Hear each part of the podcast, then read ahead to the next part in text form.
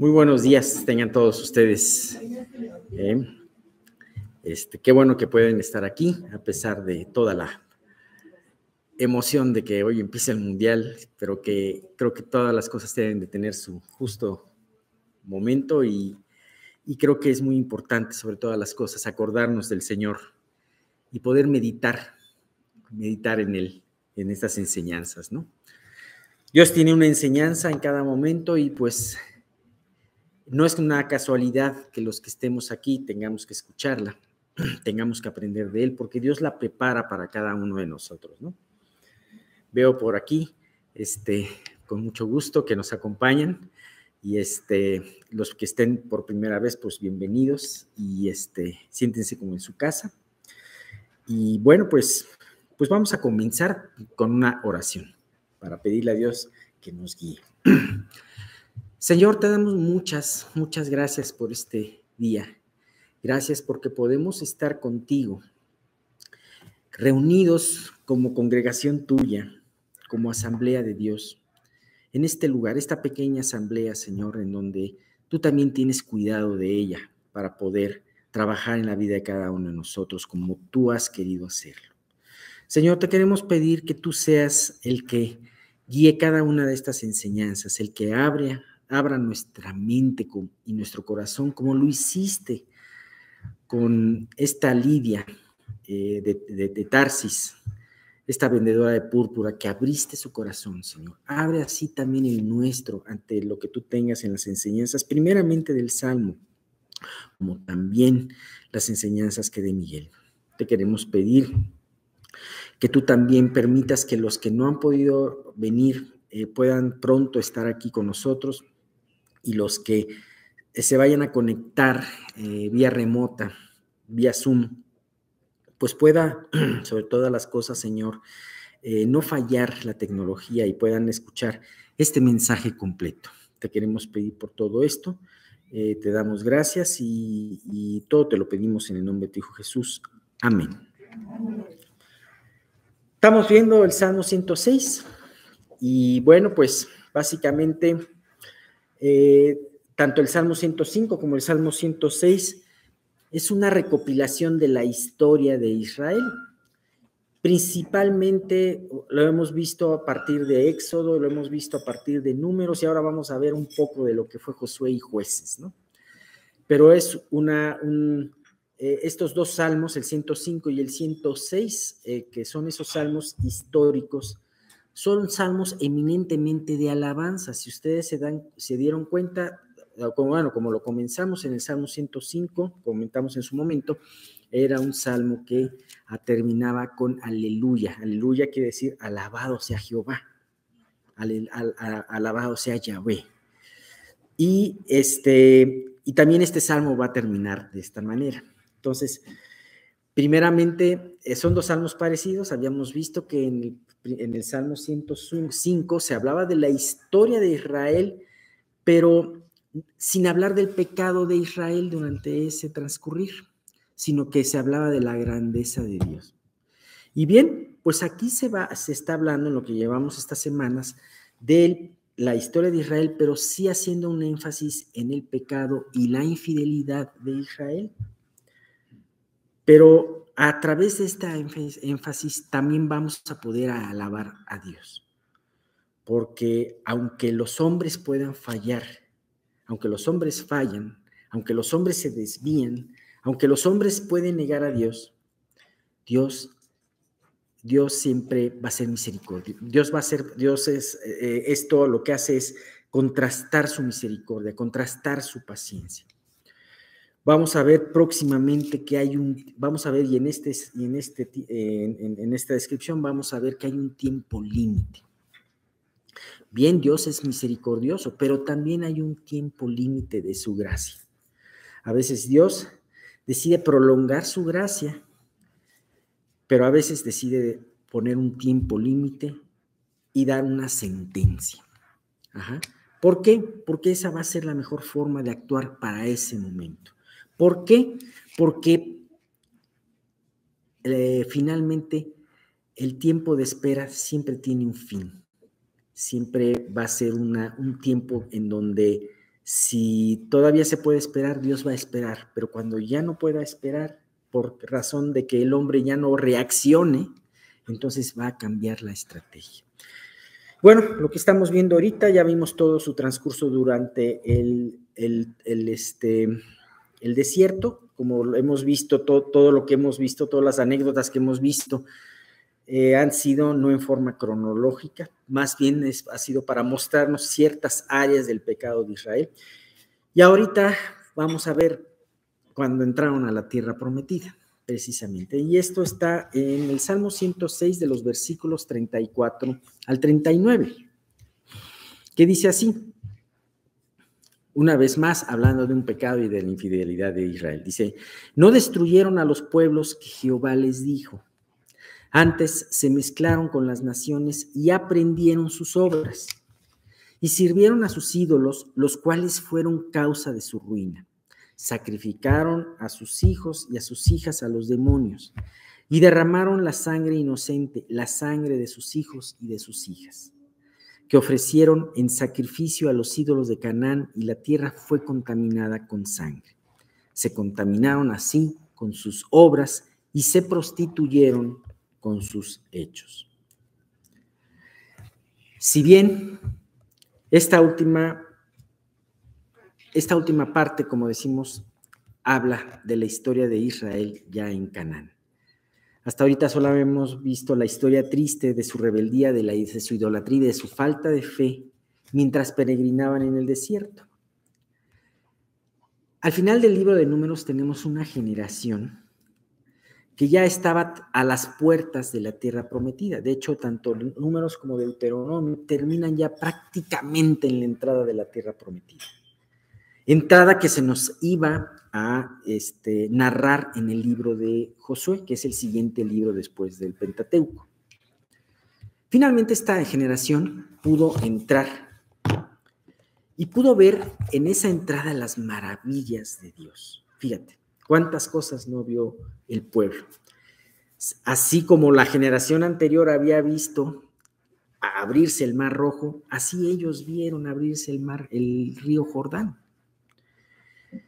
Y ellos empezaron a ver muchas maravillas de que como naciones poderosas, naciones con las cuales ellos no tenían nada, nada para poder atacarlos, ajá, iban cayendo una tras otra, una tras otra. Naciones que sus padres habían dicho, Dios nos mandó estas naciones para, para matarnos en medio de Canaán, vamos a ser como langostas para ellos. Y cada uno de ellos fueron langostas delante de Dios, ¿no? Es impresionante. Ellos vieron todas esas maravillas de Dios y vieron sobre todo algo maravilloso, lo más hermoso de todo esto. Y de hecho yo creo que es el versículo clave del libro de Josué, en donde te habla de que Dios no dejó de cumplir ninguna de las promesas, sino que cada una de ellas las dio. Si quieres leer algún día el libro de Josué, si ya lo has leído, yo creo que ese es por excelencia el versículo más hermoso de ese libro, la fidelidad de Dios.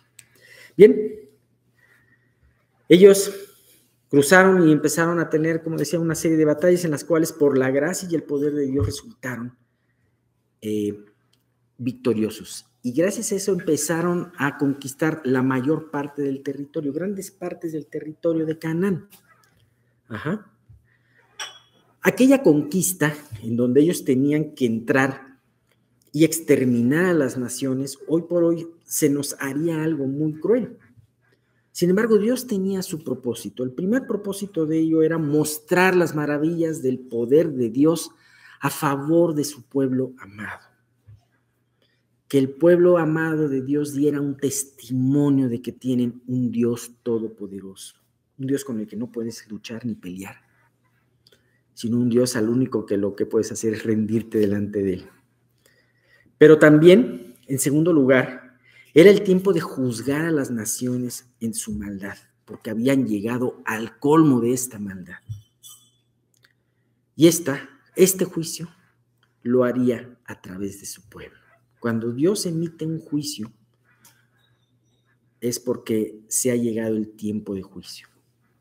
viene el tiempo de gracia, el tiempo de gracia. Habíamos visto que Dios le había dado, había anunciado que iba a hacer esto 430 años antes, 450 años antes. Se lo avisó a Abraham. Le dijo, ahorita no van a entrar tus descendientes a la tierra hasta que los pobladores de la misma hayan llegado al colmo de su maldad. Y esto ya nos encontramos en el momento en que llegaron al colmo de su maldad.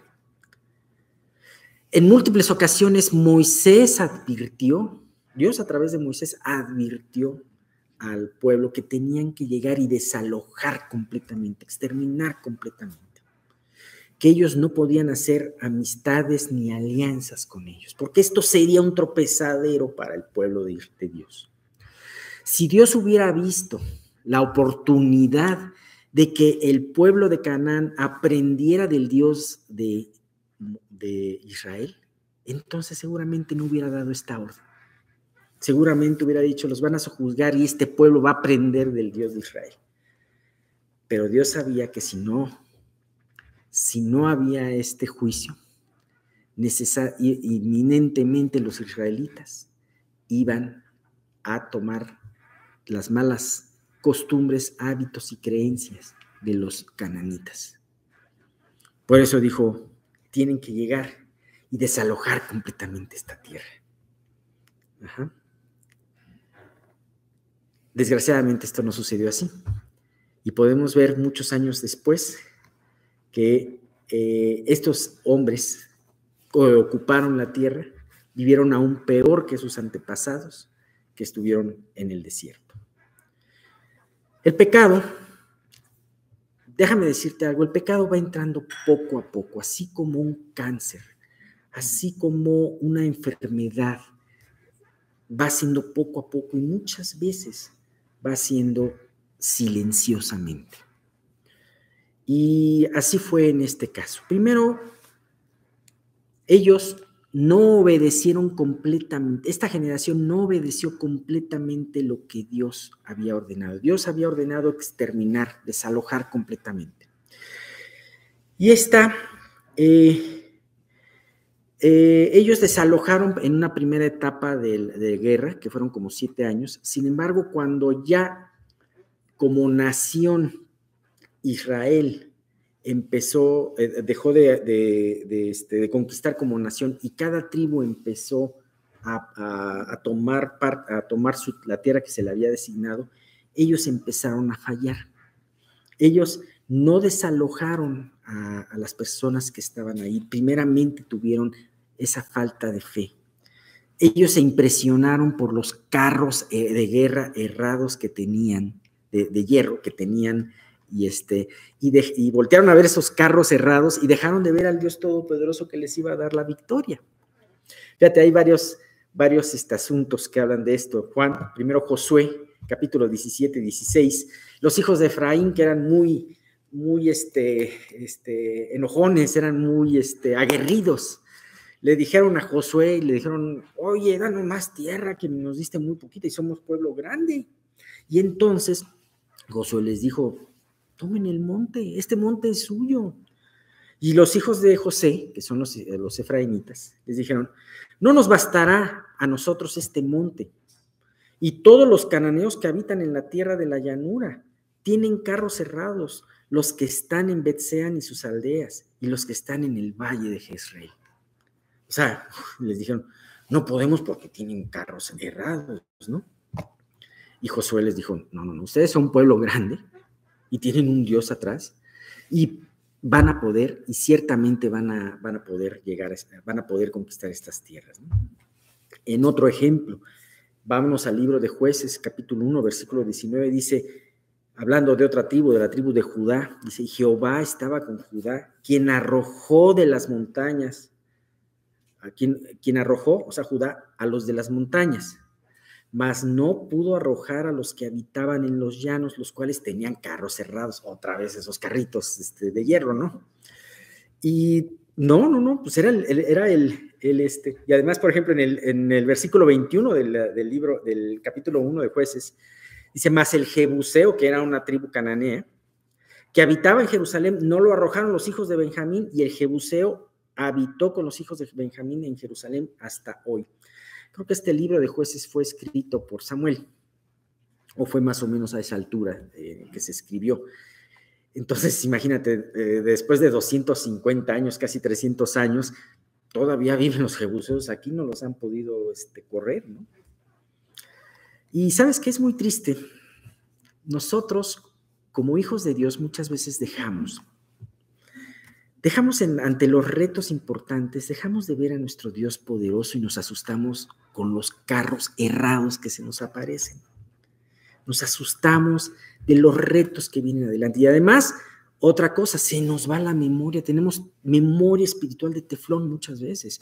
Se nos olvida lo que Dios ha hecho por nosotros. Quizá haya algunos de ustedes que no hayan experimentado el poder de Dios y que Dios quiere que lo experimenten por primera vez a través de un arrepentimiento y una conversión. Pero cuando Dios te lleva a experimentar ese poder y te lleva a victorias, es importante recordarlas y tenerlas como ese monumento en tu vida. Ajá. Para que los retos que se te aparezcan en un futuro, eh, pues verdaderamente tú sepas que si Dios te libró seis veces, te va a librar en esta séptima. Bien, ahora sucedió algo. Finalmente los israelitas se llegaron se fortalecieron. Se hicieron más fuertes que sus enemigos. Dios por su gracia permitió esto. Con el tiempo, con algunos meses o algunos años, se hicieron más fuertes. Sin embargo, esa situación que se tenía que cumplir no fue suficiente para que ellos obedecieran. ¿Por qué? Porque nosotros no estamos llamados para obedecer de acuerdo a las circunstancias, sino para obedecer de acuerdo al temor y la fe para el Señor. ¿Sabes? Eso es algo muy importante. A veces no hacemos la obra de Dios por las circunstancias, por los carros cerrados. Ellos podían haberlo hecho. Dios es poderoso. Pero Dios les permitió que se fortalecieran. Y sabes qué? El problema no era que estuviesen débiles o fuertes, el problema era que no querían. Ellos tenían mejores ideas que Dios, según ellos, ¿no? Así que cuando ellos se fortalecieron, tampoco desalojaron a los cananeos, sino que se les hizo más fácil hacerlos tributarios. Nos sirven más vivos que muertos, pues así podemos hacer que trabajen para nosotros como siervos, ¿no? Jueces 1, 3, 1, de capítulo 1, del 30, ah, versículo 35, dice, y el amorreo, el amorreo era, es un cananeo, persistió en habitar, fíjate, dice la palabra, persistió en habitar en el monte de Eres, en Ajalón y en Saalbim. Pero la casa de José cobró fuerzas y lo hizo tributario. ¿Sabes? Dios no había ordenado eso. Dios nos dijo, y cuando puedan someter y sujetar a los pueblos, entonces ellos les van a pagar tributos. No, Dios no quería que ellos tuviesen que ver con sus costumbres, con su pecado. Es terrible ver cuando nosotros como hijos de Dios no vemos la amenaza del pecado como fuerte. Y entonces consentimos vivir con el pecado. Pensamos que podemos hacer del pecado un súbdito nuestro, que podemos controlarlo cuando podemos. Ay, me acuerdo una amiga, cuando estaba en la adolescencia, eh, le preguntó a un amigo, le dijo, oye, cuéntame acerca de los cigarritos de marihuana, ¿Qué problema hay con esto? A ver, ¿puedo, no puedo? Y le dijo, mira, el primero te va a costar mucho trabajo pero el segundo no. Así que evita el primero, ¿no? Y así se va entrando el pecado, el pecado a nuestras vidas. Pensamos que podemos tener control de lo que tomamos, de lo que vemos, de lo que oímos, de lo que hablamos. Y a la mera hora no nos damos cuenta, pero el pecado termina controlándonos de una manera terrible. Y entonces hablamos, tomamos, fumamos, vemos como el pecado quiere que lo hagamos. Finalmente, llega una sentencia terrible del Señor. Estamos en el capítulo número uno de jueces y en el capítulo número de jueces te habla de la ocupación de la tierra, pero también de los fracasos en esa ocupación, como lo hemos visto. Pero en el capítulo 2 habla de algo terrible. un juicio de Dios, una sentencia de Dios. Fíjate lo que dice en el capítulo 2, de los versículos 2 al 4, dice, el ángel de Jehová subió de Gilgal a Boquín, dos lugares, y dijo, yo os saqué de Egipto y os introduje en la tierra de la cual había jurado a vuestros padres diciendo, no invalidaré jamás mi pacto con vosotros, fíjate la palabra pacto, pacto con vosotros, con tal de que vosotros no hagáis pacto con los moradores de esta tierra, cuyos altares, altares habéis de derribar, mas vosotros no habéis atendido a mi voz. ¿Por qué habéis hecho esto? Por tanto, yo también digo, no los echaré de delante de vosotros, sino que serán azotes para vuestros costados y sus dioses os serán tropezadero. Cuando el ángel de Jehová habló estas palabras a todos los hijos de Israel, el pueblo alzó su voz y lloró. Qué terrible es esta parte. Yo creo que ha decidido, o sea, el libro de jueces es un libro muy triste. Y es de esos libros que preferirías no, no, aparecer, pero es un libro que, que te enseña mucho acerca de lo que puede pasar en tu vida, desde un lugar en donde Dios te trajo de victoria hasta lo peor de tu vida, tan solo ignorando la voz de Dios. Te habla de varios ciclos de, de, de descender espiritualmente. Y aquí fue algo terrible, fíjate, el ángel de Jehová salió de Gilgal y salió y se fue a Boquim. Si tú te acuerdas, Gilgal, en el Gilgal estaba el primer establecimiento de los israelitas cuando llegaron a la tierra prometida. Ellos pasaron el Jordán y hicieron su campamento en Gilgal. En Gilgal tuvieron su base de operaciones para poder ir a todas partes y pelear. En Gilgal fue el primer lugar en la tierra prometida en donde se estableció el tabernáculo también. En Gilgal, la generación que no había sido circuncidada se circuncidó e y renovó su pacto con Dios. Ellos tenían, entonces, de alguna manera Gilgal significaba, tenía que tener una relación con el pacto. Y Dios habla aquí de un pacto. Y dijo, yo no voy a invalidar, o sea, yo les dije, no voy a invalidar mi pacto, yo voy a cumplir mi pacto con ustedes, siempre y cuando ustedes hagan su parte. Hay promesas que Dios cumple sin que nosotros hagamos nuestra parte. Ahora, no quiere decir que nosotros le demos una ayudadita de Dios, no, para nada. Sin embargo, Dios no puede validar un pacto en donde nosotros no queramos validarlo. Dios, Dios en esta, en esta situación, y no me refiero a algo, sino específicamente a este ejemplo. Ellos necesitaban ser fieles para que Dios siguiera dándoles victoria y siguiera bendiciéndolos. Ellos necesitaban tomar en cuenta las palabras de Dios seriamente para que Dios pudiera seguir haciendo su trabajo de construcción en ellos. ¿Qué fue lo que pasó? Cuando ellos empezaron a ser infieles a través de decir nosotros tenemos mejores ideas que Dios, entonces ellos. Entonces Dios dice, tengo que dejar de trabajar en ese trabajo de construcción y tengo que empezar a hacer un trabajo de acercamiento, de convicción, para llevarte no a seguir creciendo, sino más bien a arrepentirte. Bien, el pecado es gradual y el primer paso fue no echar de delante de sí las naciones cananitas. Entonces siguió el siguiente, escalón descendente y fíjate qué rápido va la, escalera descendente. El siguiente paso que lo habla de esto, el siguiente versículo, antes se mezclaron con las naciones y aprendieron sus obras. Entonces ellos se mezclaron con las naciones, o sea, no corrieron a las naciones, sino se mezclaron con ellas y aprendieron sus hábitos pecaminosos.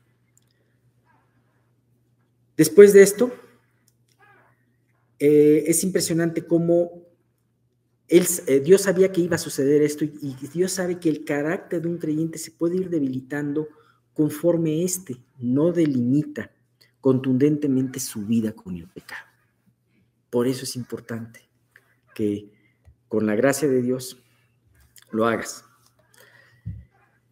Eh, los israelitas aprendieron, al mezclarse con los cananeos, aprendieron hábitos que nunca debieron dejar de haber aprendido, que nunca debieron de haber aprendido, mejor dicho. Aprendieron valores que se contraponían con lo que el Señor les enseñaba.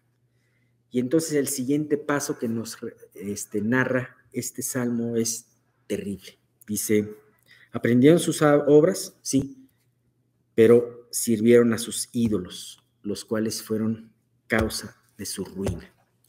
Si tú lees toda la historia de Israel desde que, desde, el, desde que fueron sacados de Egipto hasta que fueron cautivos en Babilonia, ¿cuál fue la ruina de ellos? La idolatría. Ningún pecado como la idolatría hizo tanto daño en la nación de Israel. Ahora, nosotros pensamos en idolatría como una figura, una estatua, a veces muy rústica, de piedra o de madera o, de oro y de plata. Pero ahora tenemos ídolos, como lo hemos comentado muchas veces, mucho más sutiles. Las riquezas, el prestigio, los deportes, los eventos, mi propio desarrollo, Cosas, muchas de ellas que no son en sí malas, sino pues, cómo van a ser malos los deportes, cómo va a ser malo tu desarrollo, cómo va. Sin embargo, lo que hace de cualquier cosa que pueda ser buena o mala, que sea un ídolo, es que se antepone entre tú y Dios. Eso es lo que hace un ídolo. Y aquí no tenían ídolos bonitos, tenían ídolos horribles. Ídolos que los llevaban a cada, a cada vez a una mayor perversidad. Precisamente fue por esos ídolos que Dios iba a exterminar con aquellos y, desalojar a todos esos pueblos cananeos. Y precisamente fue por esos ídolos que Dios muchos años después terminó desalojando a su pueblo de la tierra prometida. Imagínate, ellos nunca pensaron hacia dónde los iba a llevar sus pecados. Imagínate sacrificar a sus bebés delante de un ídolo, delante de un ídolo. Imagínate sacrificarlos en el altar, en el mismo altar que Dios había pedido destruir. Por no destruirlos, ellos sacrificaron ahí a sus hijos. Las consecuencias del pecado no son broma. Así que eh, cualquier cosa, por pequeña que pueda empezar, eh, verdaderamente la caída la hace estrepitosa y fuerte. Nosotros podemos empezar por una cosa pequeña y podemos empezar por cansarnos de nuestros hábitos que nos mantienen firmes delante de Dios. Dios quiere que leamos, que oremos, que meditemos en su palabra y lo hagamos con gusto. Habrá veces que no amanezcamos en la disposición de hacerlo. Sin embargo, no, no es una razón para que tú descuides con lo que Dios te ha dejado como tus instrumentos de gracia. Es importante no descuidar nuestras vidas, ni los pequeños, y especialmente hacer observación en los pequeños detalles, para, para que, después, porque es algo muy sutil. Una cosa lleva a otra. Una debilidad en la vida del creyente lleva a que esto, a, otra cosa peor. Y así fue, eh, fueron los israelitas cayendo. Ve el libro de jueces, en tan solo unos pocos versículos eh, la cosa estaba terrible. El tiempo de persecución muchas veces puede ser una de las pruebas más temidas por un creyente, por una iglesia. Su aparición nos puede parecer terrible. Sin embargo, este tiempo de prueba puede ser una gran bendición si es que se trata de sacarnos de la frialdad en donde vivimos.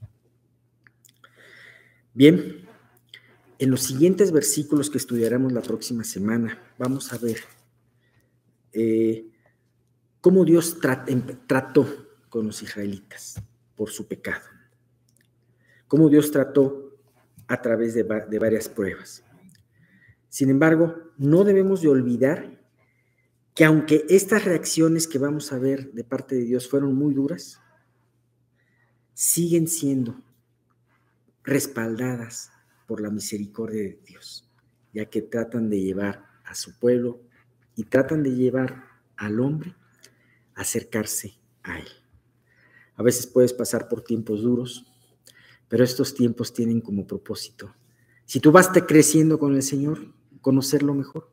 Y si tú estás con la necesidad de conocerlo, el que te acerques y conozcas el poder tal como Él es. Dice Lamentaciones 3 del 31 al 33. Y con esto terminamos. Porque el Señor no, no desecha para siempre. Antes se aflige, también se compadece según la multitud de sus misericordias, porque no aflige ni entristece voluntariamente a los hijos de los hombres. Bien, terminamos aquí. Bien, pues, como estábamos viendo la vez pasada, una de las cosas que Dios en su amor le dio a su iglesia fueron los dones y nos capacitó para que, como el cuerpo de Cristo, pudiésemos actuar todos para su gloria y en conjunto. La última parte que vimos la vez pasada fue soportando unos, los unos a los otros en amor. Y es precisamente algo que encuadra muy bien con este último himno, porque en realidad el Dios del Antiguo Testamento, que es a veces incomprensible de ser, Él todo lo preparó o todo lo perfiló para la venida de su Hijo el Salvador, que precisamente es amor. Y el último pasaje que vimos de primera de Pedro 4.8 es antes y ante todo tendréis entre vosotros serviente amor, porque el amor cubrirá multitud de pecados. Entonces, em, todas vuestras cosas sean hechas como amor. La Biblia nos deja muy claro que Dios no es un Dios de confusión, sino un Dios de paz. Y que Él para nada en un sentido se torna difícil para un corazón dispuesto a buscarle y a buscar la verdad. Sabemos que la verdad es solo una y nosotros tenemos que entender que Dios es Dios de todos los hombres, que Él no tiene en un sentido un, una preferencia especial por grupos que se reúnen, generalmente en, todos los grupos de diversas cosas, no nada más religiosos, piensan que lo que ellos tienen es lo mejor de lo mejor.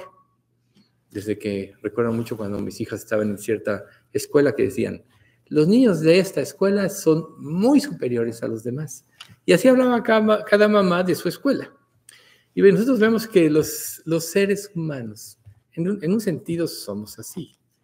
Tenemos nuestras preferencias y, pensamos que Dios es así. Ahora que Alex hablaba de, ha estado hablando de la nación de Israel, no dejemos de recordar que la nación de Israel fue una nación que Dios forjó con el propósito de que a través de un hombre, Abraham, que creyó a Dios, pudiese manifestarse el Mesías Salvador. Por eso él dijo, de tu descendencia serán benditas todas las familias de la tierra y hablaba de Jesús. Israel es como, ya lo hemos mencionado, vale la pena recordarlo, es como si Dios hubiera apartado del río de la humanidad un brazo para santificarlo y después volver a unir este brazo a la humanidad y santificar a toda la humanidad, que es precisamente lo que hizo Cristo. Entonces, el punto importante aquí para nosotros es entender que en función de ese amor de Dios, Él es claro. Él ya sabía que el ser humano, en su forma de pensar, iba a establecer en su mente conveniencias y cosas que le son desagradables, como vivimos con Israel. Israel se inclinó por las cosas que eran agradables y se desvió de la voluntad de Dios. Pero volviendo al punto de que Dios no es un Dios de confusión, sino de paz, Dios para eso nos dejó su palabra, para que nosotros pudiésemos saber exactamente cómo Dios piensa y cuál es el camino de su voluntad. es algo muy importante que todos tenemos que, tomar en cuenta. Entonces, yo eh, les sugiero que no dejen de leer la Biblia para que Dios pueda estarles mostrando con, claridad lo que es su voluntad. Ese fue mi caso personal. Yo tenía mis propias ideas, pero la palabra de Dios me hizo ver lo que Dios ve, cómo ve y cómo piensa y lo que Él quiere. Y bueno, aquí un punto muy importante es que una, una de las cosas que, en las cuales podemos nosotros ejercer lo que Dios nos ha dado como, como dones es que tenemos que apropiar el amor de Dios. Recuerden, el amor de Dios está puesto, está derramado, Jesús derramó su sangre para que todo aquel que en él creyera no se perdiera, sino tuviera vida eterna. O sea, creer en Cristo significa creer en el enviado de Dios, pero la forma de creer, sin, sin lugar a dudas, va a ser en función de cómo Él quiere. Humillaos bajo la poderosa mano de Dios y Él os exaltará cuando fuere tiempo. ¿sí? Echando vuestra, toda vuestra ansiedad sobre, nuestra ansiedad sobre Él, porque Él tiene cuidado de nosotros. Humillarnos implica sacar de nuestra mente todas las ideas que nosotros tenemos para dar paso a lo que Dios dice y Él muestra a través de su palabra. Si no, nuestras ideas, como le pasó a Israel, se van a anteponer a la voluntad de Dios y vamos a cometer muchos errores. Entonces, algo que Dios quiere entre sus hijos, entre su iglesia, es que haya comunión, amándonos, soportándonos unos a otros, decía este pasaje. Y la única manera de tener comunión es que todos tengamos algo en común. Esto se llama gratitud. Gratitud por lo que Dios hizo en la cruz, gratitud porque en su amor Él nos dio la salvación sabiendo que ninguno de nosotros podía cumplir los requerimientos de Dios, como le pasó a Israel. Recuerden ustedes que la ley es, si la cumples, vivirás por ella y no morirás. Si hubiera habido un solo ser humano que lo hubiera cumplido, la ley, no hubiera, no hubiera sido necesario que viniera un Salvador, porque a lo largo del tiempo vendrían otros más y no moriría porque cumplió la ley. Pero como nadie cumple la ley, todos morimos. Y entonces Dios, dentro de su infinita sabiduría y dentro de su plan eterno, envió a su Hijo para que Él cumpliera la ley. No merecía morir, pero tomase nuestro lugar en el juicio por los pecados. En eso consiste el amor y es precisamente eh, la manera en la que nosotros podemos acudir a Él. Recuerden ustedes, y es algo muy importante que tenemos que tener presente. Ninguno de nosotros, así como Israel, puede cumplir por sí mismo la religión que Dios pone. Nadie la puede cumplir, por mejor que se quiera portar, porque está amparada en la ley. La única manera de que, podamos cumplir la, la religión es precisamente a través de quien nunca pecó, a través de Cristo. Y en el poder de su Espíritu Santo, es muy importante. Por tanto, nuestros esfuerzos por ser mejores, por cumplir, van a ser vanos porque de una u otra manera caeremos y volvemos al punto de la espiral descendiente. Pecado añade pecado y mayor pecado, mayor confusión nos lleva a otros pecados cada día peores. Pero Jesús nos dio Dios nos dio a través de Jesús un reino inconmovible. ¿Por qué estoy haciendo esta introducción? Es muy importante, porque una de las cosas que Dios quiere es que nosotros tengamos seguridad en lo que Él promete, seguridad en lo que Él es, para que esta seguridad nos lleve a actuar correctamente. Recuerden, el principio del pecado es la falta de confianza en el amor de Dios. Si tú no confías en Dios, en lo que Él dice o promete, tomas tu vida en tus manos, o sea, actúas de acuerdo a lo que tú ves y te separas. Pero Dios nos ha dado grandes promesas como esta de Hebreos 12:28 que dice, ya que estamos recibiendo un reino inconmovible, seamos agradecidos y agrademos a Dios adorándole con santo temor y reverencia. O sea, es tú, eres tú y Dios. El día que Dios juzgue, no va a decir, fulanito me dijo, fulanito se portó mal, ¿y por qué se portó mal? O todo el mundo se porta mal, yo me porté mal, por tanto, si todos nos portamos mal, entonces no es tan malo. Esa es la filosofía de este mundo. Muchos se justifican, pues todo el mundo lo hace, pues todo el mundo esto. Pero en realidad Dios va a juzgar a cada uno de nosotros de acuerdo a nuestra conciencia. Recuerden ustedes que nuestra conciencia está de parte de Dios. Pero para que nosotros podamos ir a Él con libertad, con confianza, tenemos que conocer qué es lo que Él nos ha dado. Y Él nos dio todo en Cristo. Y una de las cosas que, de las bendiciones eh, por lo cual nosotros debemos estar agradecidos con Él, y, y eso debe generar nuestra gratitud para que podamos ejercer el don que Él nos dio, porque puedes tener un don, pero te puede ser un pesar ejercerlo, o puedes temor de hacerlo, o puedes, o puedes recibir una carga tremenda.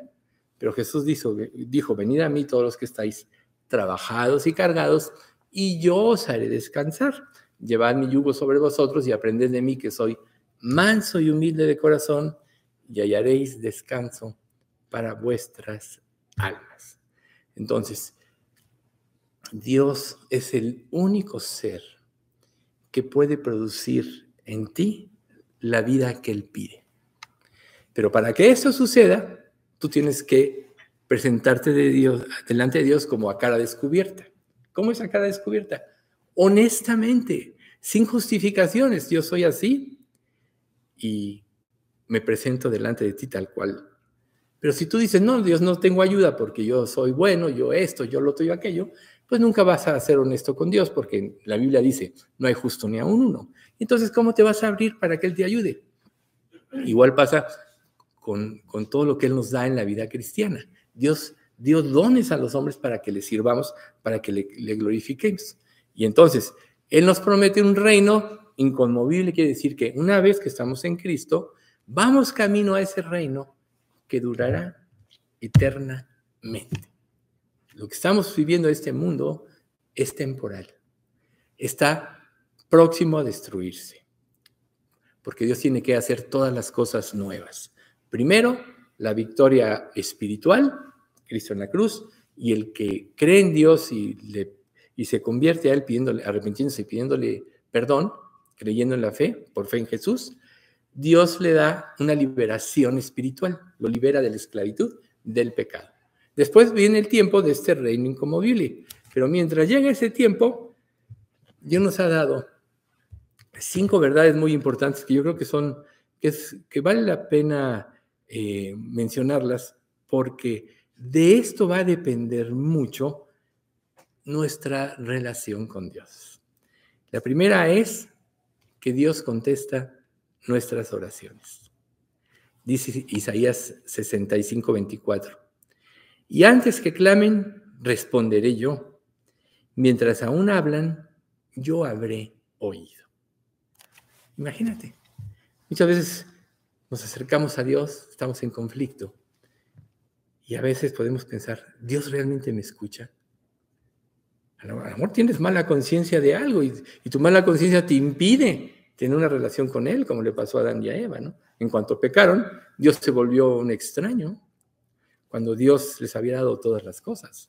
Solo una restricción para que ellos ejercitaran su libre albedrío. Si no, ¿para qué es un libre albedrío si no tienes la capacidad de decidir? Y el hombre fracasó como sigue fracasando hasta ahora. Pero Dios, aquel que pone su confianza en Él, aquel que verdaderamente se abre, Dios le dice, yo te voy a escuchar. En Juan 11:41 dice, entonces quitaron la piedra de donde había sido puesto el muerto, y Jesús, alzando los ojos al cielo, dijo, Padre, gracias te doy por haberme oído. Esto habla de la resurrección de Lázaro, quien, a quien resucitó Jesús. Pero fíjense, era tal la comunión que el Señor Jesucristo tenía con Dios. Y él, él ya sabía que Dios le había escuchado, pero lo dijo por la multitud. Cuando nosotros estamos haciendo la voluntad de Dios, dentro de nosotros está la certeza de que nos va a responder. Recuerden, todo lo que pidas en oración, creyendo, lo recibiréis. ¿Y qué es? ¿Qué es creer?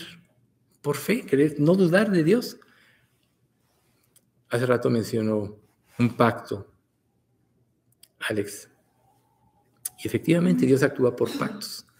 El pacto que nosotros estamos viviendo actualmente es el pacto de la gracia, donde Dios nos dio todo en Cristo. Y una vez que estamos en Cristo, Él, nos, él responde a nuestras oraciones. Y Jesús tenía tal comunión con Dios y la certeza de que estaba siguiendo el camino de la voluntad de Dios, que sabía que sus oraciones eran escuchadas. Cuando en nuestra mente nosotros seguimos el camino de Dios, Él nos va dando esa seguridad. Porque cualquier pecado, cualquier desobediencia, cualquier acto de rebelión nos causa, nos causa inseguridad y nos roba la fe. Entonces, Él suple, Él contesta nuestras oraciones. Punto número dos. Dios suple nuestras necesidades. Imagínense ustedes, Dios es el creador de todas las cosas. Absolutamente todo lo que hay en este mundo, Él lo ideó en su mente y luego lo, lo realizó. Y Dios dijo, y sea esto, y fue hecho. Si ustedes leen el libro de Génesis, se van a ver en los primeros capítulos, y Dios hizo, y fue hecho. Y Dios hizo, y fue hecho. Por tanto, nosotros no podemos decirle a Dios, no, Dios, estás equivocado debe ser mejor de esta manera. No, Dios es perfecto en su actuar. Y como Él diseñó las cosas, es como son perfectas. Por eso es tan importante conocer la voluntad de Dios. Y cuando lo conocemos, la conocemos entonces, Dios no tiene problemas en darnos todo, pues Él es dueño de todo. Hace rato se hablaba de que una de las cosas que te estorban en tu relación con Dios es que antepongas algo a Dios que se llama ídolo. Confiar en Dios implica quitar cualquier cosa de tu vida que te impida tener confianza y creer lo que Él dice. ¿Por qué? Porque si así lo haces, y entonces vamos al Salmo 37.4, que dice, deleítate a sí mismo en Jehová, Yahvé o Dios, y Él te concederá las peticiones de tu corazón. Si tu, si tu anhelo, si, si en tu mente lo que quieres y buscas es complacer a Dios, Dios sabe lo que realmente te va a ayudar y va a satisfacer tu alma. Nunca lo que tú piensas, se los aseguro. Pero lo que Dios tiene es mejor siempre porque Él nos conoce mejor que nada. Desde el vientre de nuestra madre, Él ideó y vio cada la formación de nuestro ser. Así de grande Dios. ¿Por qué encuadrar entonces a Dios en un sistema de pensamiento o en una religión? O sea, Dios está fuera de las religiones porque Dios es Dios de todos los hombres. Si Dios seleccionara a unos y desechara a otros, no sería justo. Y si Dios es Dios de todos los hombres, a todos nos da la oportunidad.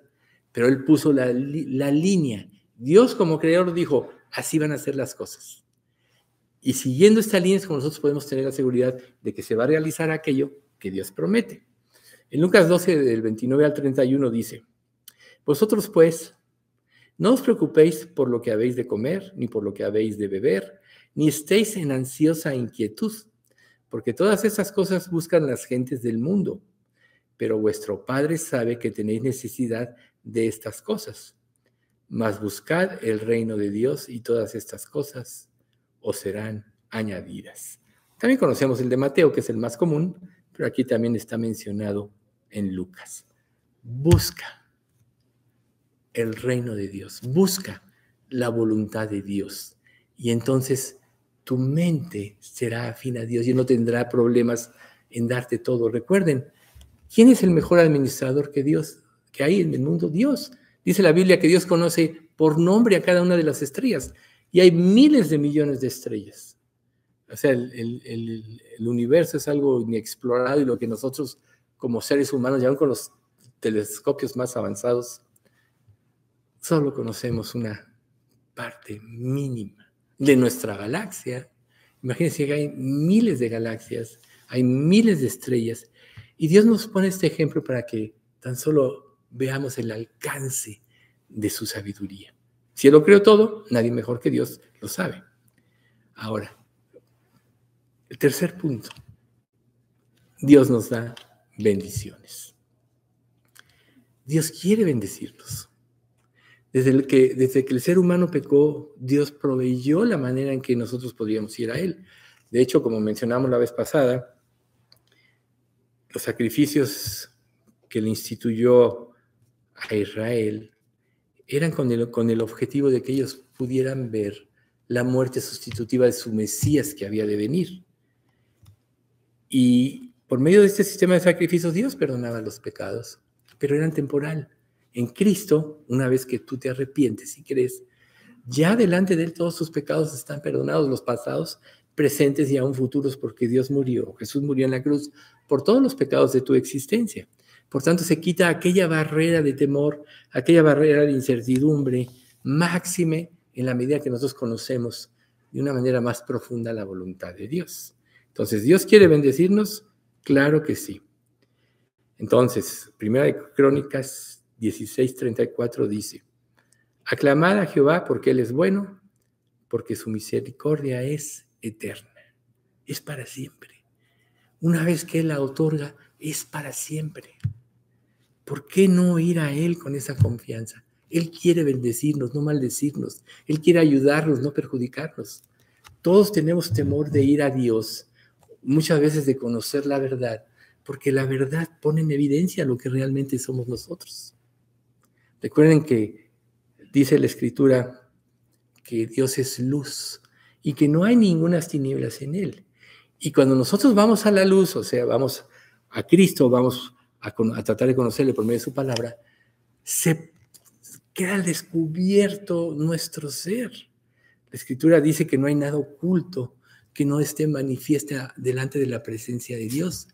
Antes bien, todas las cosas están desnudas y abiertas.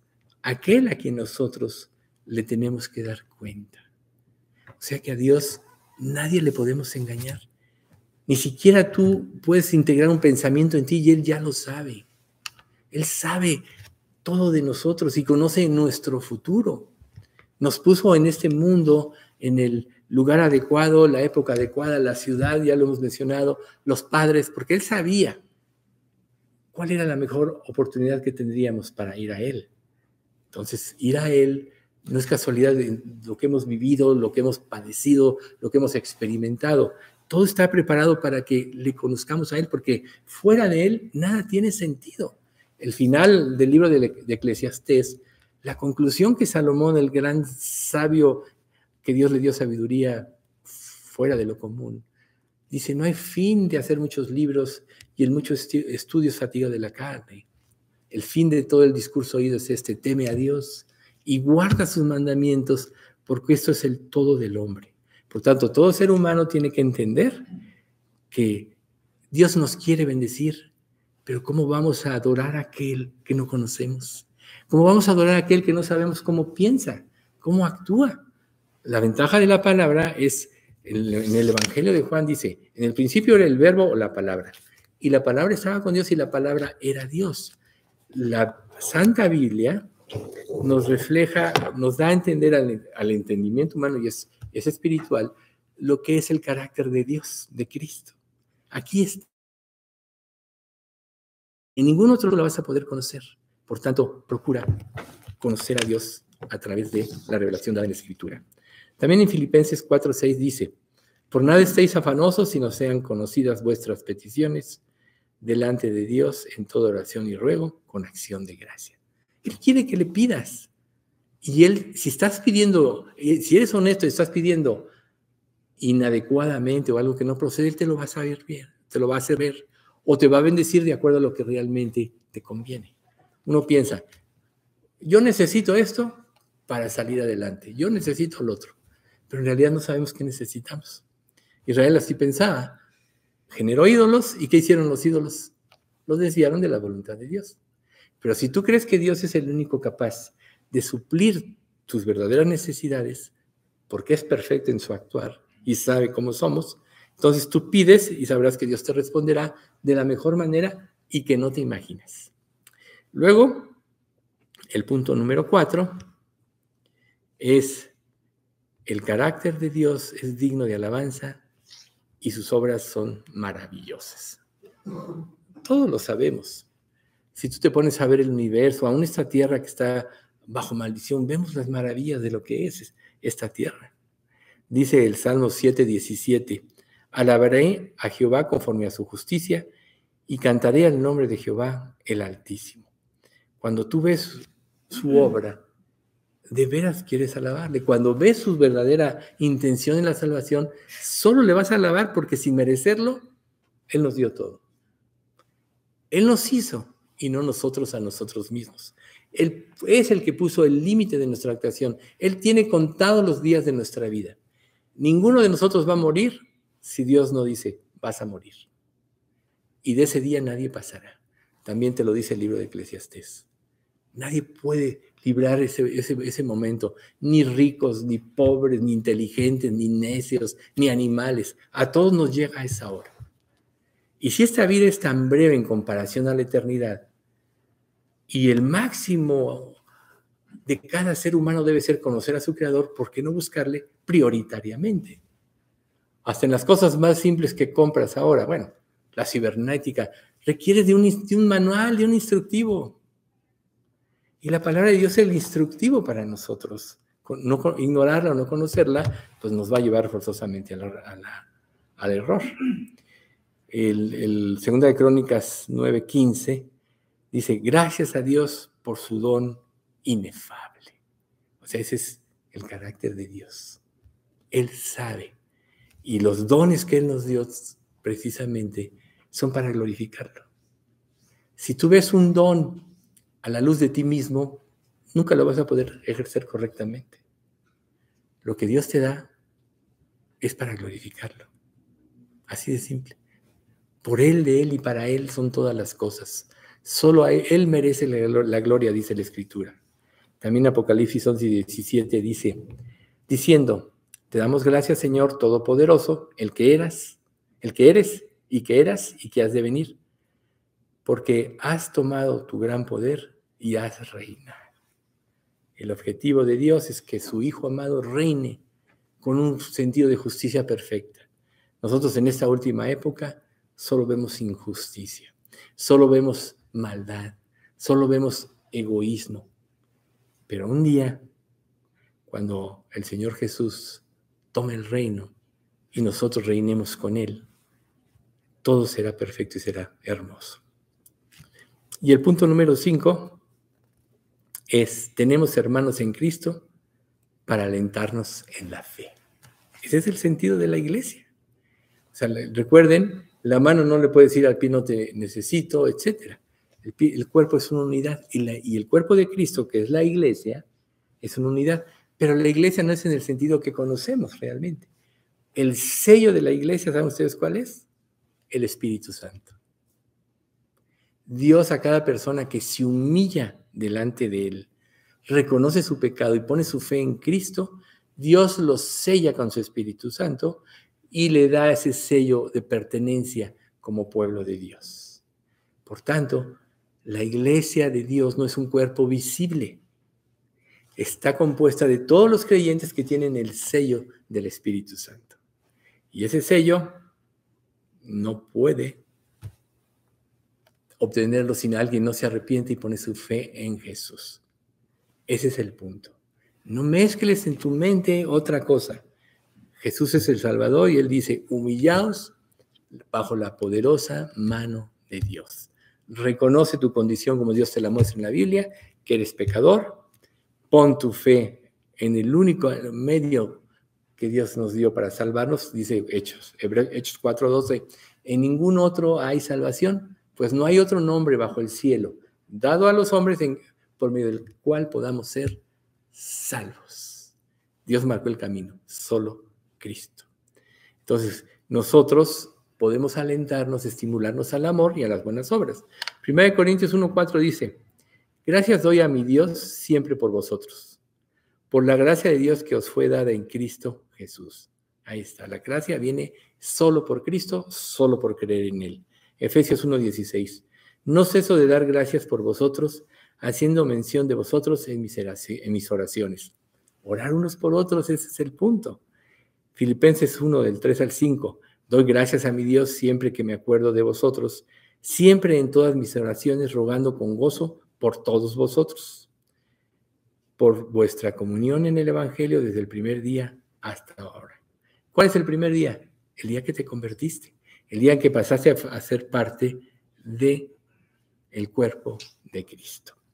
Entonces es muy importante que entendamos esta parte, porque de otra manera nosotros no podríamos ejercer nuestro don como Dios quiere.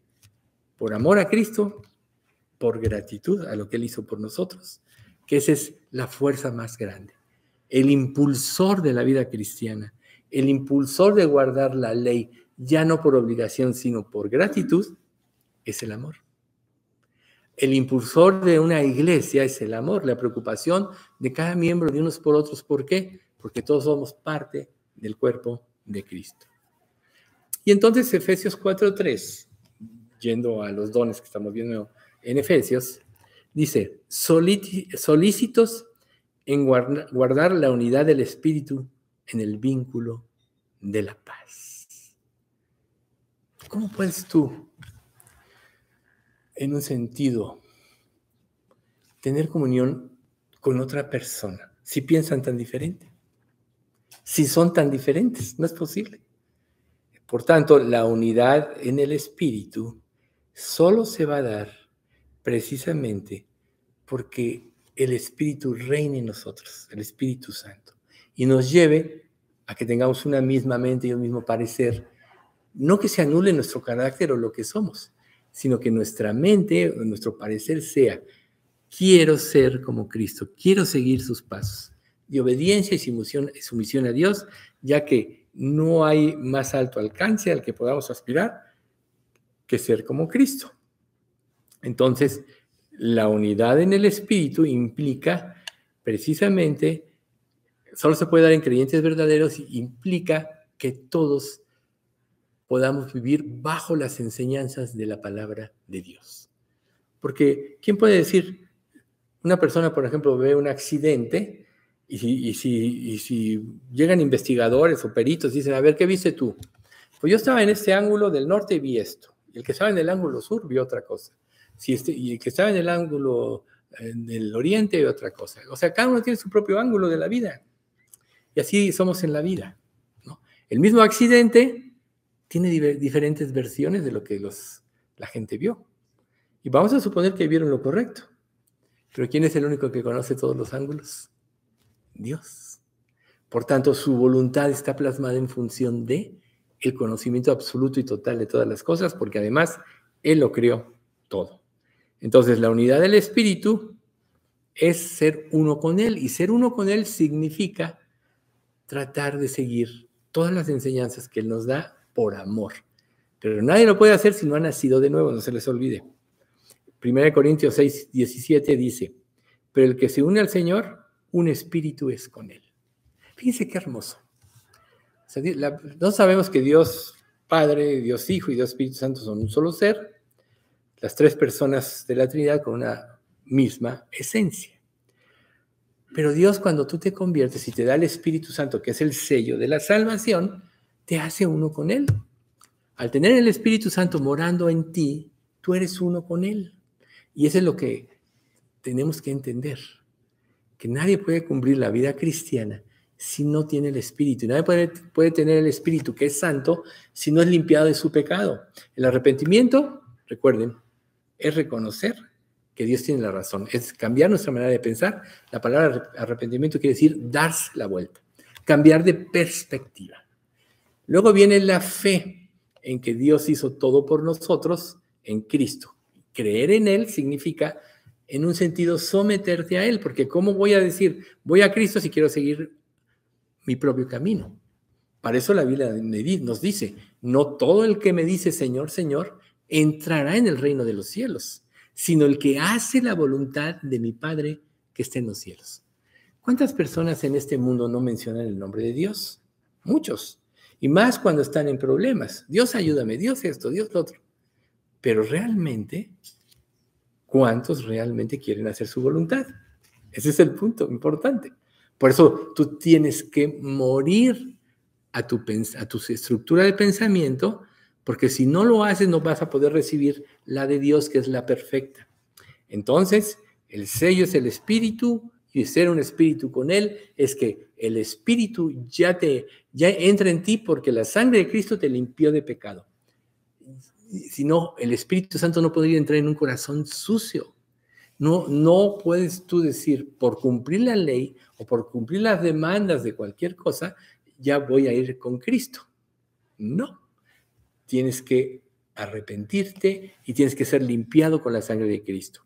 Al ser limpiado con la sangre de Cristo, entonces Dios te santifica, te purifica, te limpia. Entonces el Espíritu Santo puede hacer morar en ti.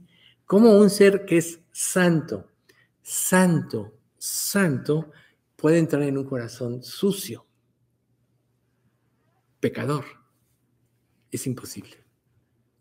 Por tanto, el único elemento que nos puede limpiar es la sangre de Cristo. Y una vez que te unes al Señor y entra el Espíritu en ti, entonces el Espíritu es el que va a producir la vida que Él pide. Nadie puede por sí mismo. En Filipenses 1:27 dice, solamente que os comportéis como es digno del Evangelio de Cristo, para que, o sea que vaya a veros o que esté ausente, oiga de vosotros que estáis firmes en un mismo espíritu, combatiendo unánimes por la fe del Evangelio. ¿Ven ustedes? Es lo que trae la unidad del espíritu, que todos tengamos una misma mente y un mismo parecer, y es en Cristo la única manera que puede ser. Filipenses 2.2 dice, completad mi gozo, sintiendo lo mismo, teniendo el mismo amor, unánimes, sintiendo una misma cosa. ¿Cómo podrían seres humanos tener comunión si no fuera a través de la palabra y la mente de Cristo? O sea, si ni siquiera muchas veces tú entiendes por qué sientes o cómo sientes. Dime una cosa. ¿No te has percatado que ni siquiera tú muchas veces te entiendes a ti mismo? ¿Alguna vez no te lo dijiste? Es que ni yo me entiendo a mí mismo. Y tú, que eres tú, que te conoces y que tienes todos los antecedentes en tu mente, claro que ni te acuerdas de muchas cosas, pero, pero podríamos decir que aparentemente te conoces, haces cosas que ni siquiera sabes que debes hacer, como dice Pablo, porque no hago lo bien que quiero, sino lo que aborrezco eso hago. Imagínate tú. Esa es una de las cosas que Dios quiere que entendamos, que no tenemos la capacidad. Por eso es que tenemos que ir a Él y decir, Señor, te necesito. Pero cuando tenemos el Espíritu, es cuando podemos tener precisamente una misma manera de pensar, con un mismo propósito, servir a Dios. Ahí es donde, donde el Espíritu Santo crea el vínculo de la paz. Hoy el mundo habla de paz, ¿no? Recuerden, una de las señales de los últimos tiempos del fin es que cuando digan paz y seguridad, vendrá destrucción repentina repentina. Y, este, y esta frase o este eslogan en todos lados lo repiten. Pero ¿cuál paz? Vemos llenos de guerras, compitiendo unos con otros. A veces me uno por ti porque así me, contigo porque así me conviene, hablando de naciones. No hay paz, porque lo único que puede traer la paz es Dios. Es el único al que le pertenece el, la armonía total con Dios. La paz viene por vivir en armonía total con Dios. Y la armonía viene porque conoces y quieres hacer su voluntad. Y como sabes que no puedes, dependes de Dios mismo para cumplirla. Eso es lo que trae armonía. Todos sabemos que somos pecadores, todos sabemos que somos débiles, que somos frágiles, aunque ante muchos podamos presentarnos fuertes y todo eso, somos frágiles a veces las personas más agresivas y más gritonas son las más débiles, que ponen solo una postura porque no quieren ser descubiertas en su fragilidad. Pero no es así con Dios. Dios sabe lo que eres. Dios entiende, pero Él no, pero Él no te consiente. Él entiende para ayudarte. Por eso es que Él nos equipa, nos disciplina, recuerden, una vez que estamos en Cristo, está la promesa de que el que comenzó en vosotros la buena obra, la perfeccionará hasta el día de Jesucristo. El único que nos puede hacer cambiar por dentro y de esencia es Dios y, es a través de su Espíritu Santo. Al entrar en ti, Él sabe todas las cosas. Él te crea la convicción de pecado para que te arrepientas de tus pecados cotidianos. Él te da la fe para creer, Él te da la fuerza para cambiar. Sin Él no somos nada. Por eso es que el mundo sin Dios está muerto. La torre de Babel es el ejemplo del esfuerzo humano por llegar a, Dios sin Cristo. Y hoy vemos a todas las religiones centradas, cual sea su nominación, de esta manera. Dios, tú dices esto, tú marcas estos términos, pero yo creo que es de esta manera. Ponte a leer la Biblia. Ahí están todas las respuestas. O sea, la palabra de Dios es verdad y te muestra el carácter de Dios. Entonces, cuando tú conoces o vas conociendo el amor de Dios, mientras más lo conozcas, menos te ves a ti mismo. Y precisamente, mientras menos te veas a ti mismo y veas el bien en los demás, procures el bien de los demás, entonces vas a estar caminando en los términos de Dios.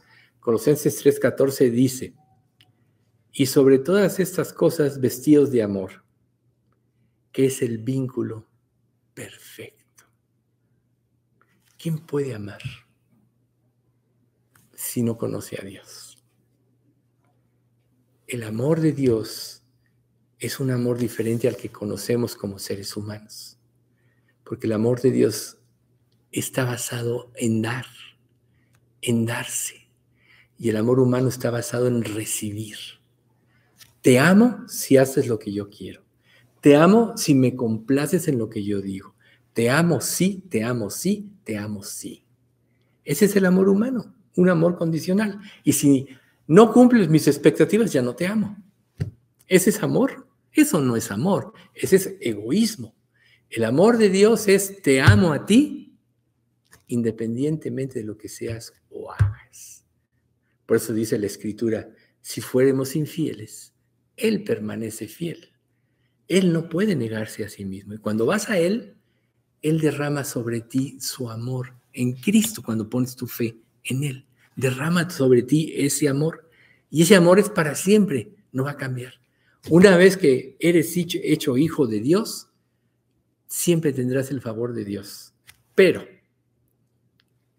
también tendrás la guía de Dios.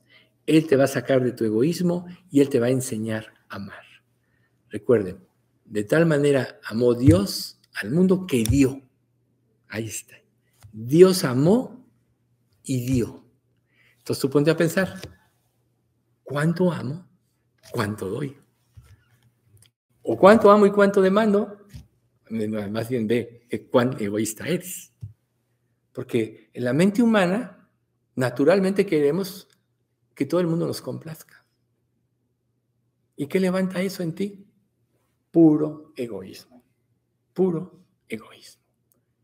Tú te estás tomando el lugar de Dios. Quiero que todo el mundo me rinda.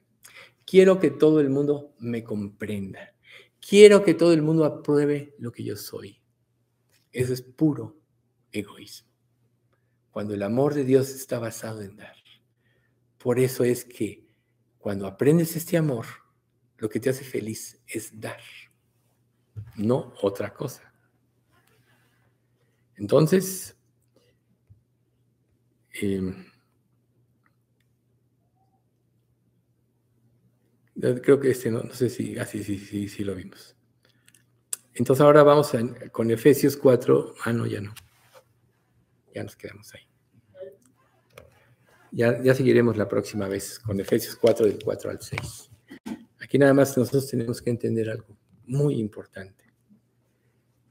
Toda la vida cristiana está basada en gratitud por lo que Él hizo por nosotros en la cruz. Es la única manera de cumplir la ley también, por amor. No es lo mismo que alguien te obliga a hacer algo. ¿Cómo es, el ser humano? O lo puedes ver en un, niño chiquito, ¿no? Y niño, no agarres esto. Y va y lo agarra. Niño, no vas para allá. Va y va. Así es la naturaleza humana. Ahí la estás viendo sin agravio a nadie en bruto. Así es la naturaleza humana. Y claro, como adultos, nosotros ya fingimos, ponemos caparazones para que no se nos duele, pero realmente así somos. Pero en Cristo es ceder tus derechos a Dios Ese es ser pobre en espíritu. Ceder tus derechos a Dios. ¿Por qué lo habrías de ser? Primero porque Dios te crió. Primero porque Él te está dando la eternidad y te ofrece la salvación para que te reconcilies con Él. Menospreciar esto implica que no has entendido el amor de Dios, porque Dios te lo regala, por gracia. ¿Quién puede comprar su salvación? Si alguien pudiera comprar su salvación, ¿para qué vino Cristo? O si tuvieras que pagar a Dios, o sea, las obligaciones que te imponen las religiones cristianas con el fin de ir a Cristo están erradas, porque la vida cristiana es por gracia. La verdadera conversión es por convicción. Y el que realmente te quiere convencer es Cristo. Ninguno de nosotros tiene capacidad de convencer a nadie. Es Dios el que nos convence. Por eso dice la Escritura, ninguno puede venir a mí, decía Jesús, si el Padre que me envió no le trajera, no le trajere.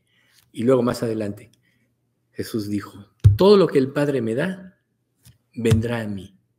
Y el que a mí viene, no le echo fuera.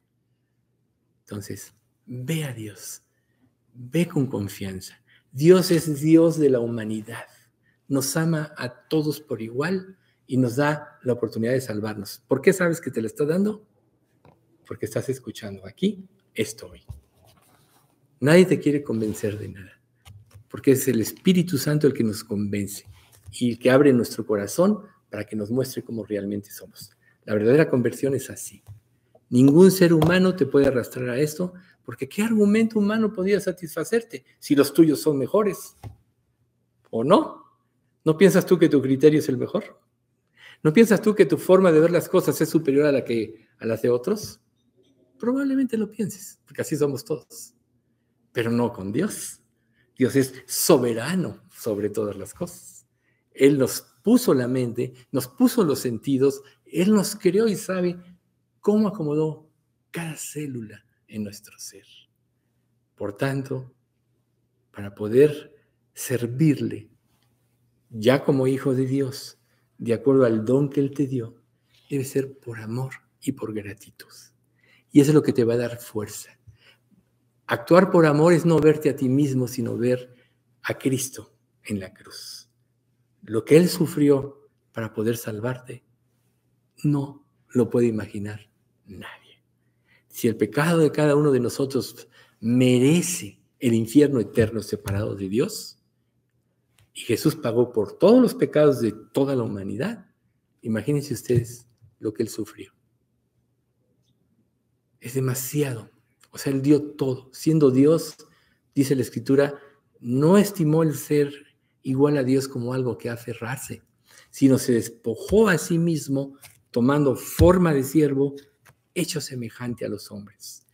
Y estando en la condición de hombre, se humilló a sí mismo haciéndose obediente hasta la muerte y muerte de cruz.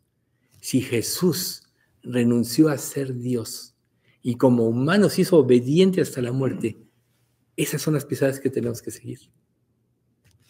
Si no, no tenemos oportunidad. Viviremos en nuestra propia confusión, pensaremos que nuestro criterio es el mejor, pero el fin será tristeza, dolor y destrucción. Y eso es lo que Dios quiso evitarnos, por eso envió a su Hijo. Vamos a dar gracias. Padre bendito, te agradecemos mucho por este estudio, porque tú siempre tienes enseñanzas que darnos. Y sabemos, Padre, que tú eres el único que nos hace entender, no tanto intelectualmente, sino de corazón, tu gran amor y tu llamamiento, Señor, para liberarnos de la esclavitud del pecado. Queremos pedirte, Padre, que nos enseñes a amarte, y que ese amor sea el móvil de todas las acciones de nuestra vida. Que nos enseñes a gozarnos, en darnos a ti primero, en darnos al servicio que tú nos has dado como hijos tuyos, como iglesia. Porque ahí es donde está la verdadera satisfacción y el verdadero gozo. Trabaja, Padre, la vida de cada uno de nosotros, aún de los que no pudieron venir hoy, para que se cumpla tu propósito en nosotros como iglesia. Danos esa unidad del Espíritu Padre entre nosotros. Danos ese amor no fingido y el velar unos por otros en oración como base de todo. Y, y Señor, ayúdanos a estimularnos al amor y a las buenas obras a través de estas reuniones para servirte y glorificarte. Padre, te damos todo esto Gracias por todo esto en nombre de Cristo Jesús. Amén.